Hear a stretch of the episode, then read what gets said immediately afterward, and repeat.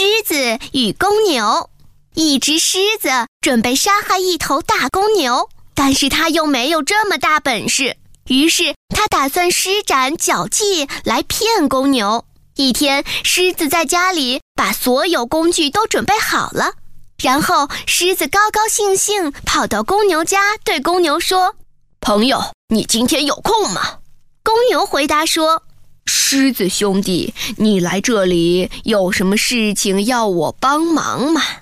狮子说：“我昨天抓了一只绵羊，还没舍得吃呢。你如果愿意，我杀了这头绵羊，设宴招待你。”公牛听了狮子的话，觉得很不可思议。他和狮子往来不多，怎么能算关系不错呢？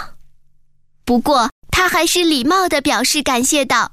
你能想到我，真是太感谢你了。我今天刚好有空，这样吧，我昨天还有一些吃剩的兔肉，要是你不嫌弃，我们可以一起尝尝。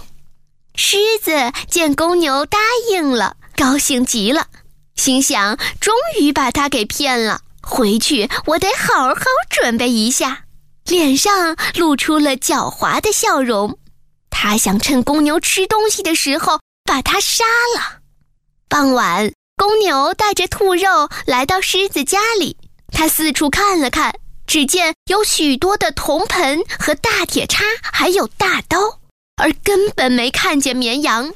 聪明的公牛明白是怎么回事了，于是趁着狮子不注意，他一声不吭地走了。公牛还没有走太远，狮子就追上来了。